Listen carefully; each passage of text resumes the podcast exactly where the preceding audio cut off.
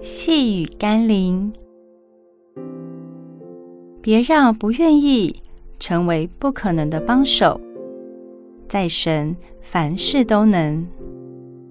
今天我们要读的经文是《路加福音》第九章第十二到十三节。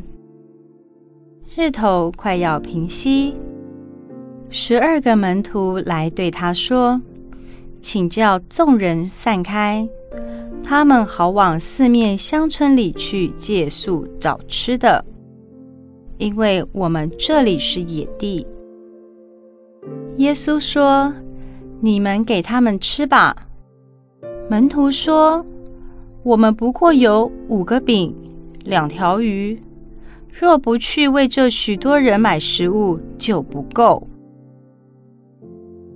面对问题的时候，通常第一时间我们会以人的眼光来判断，而一般人的逻辑常是有限的、受制的，甚至是负面的。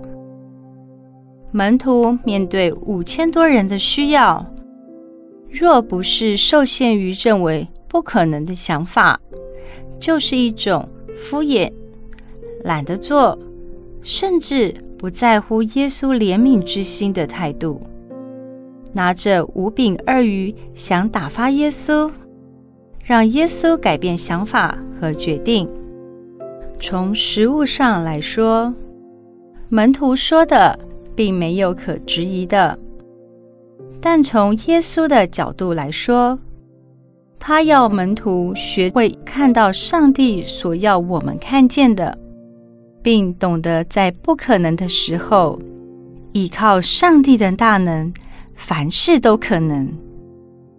你正面对一些缺乏、困难、不可能的处境吗？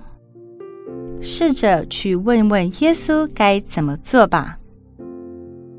让我们一起来祷告。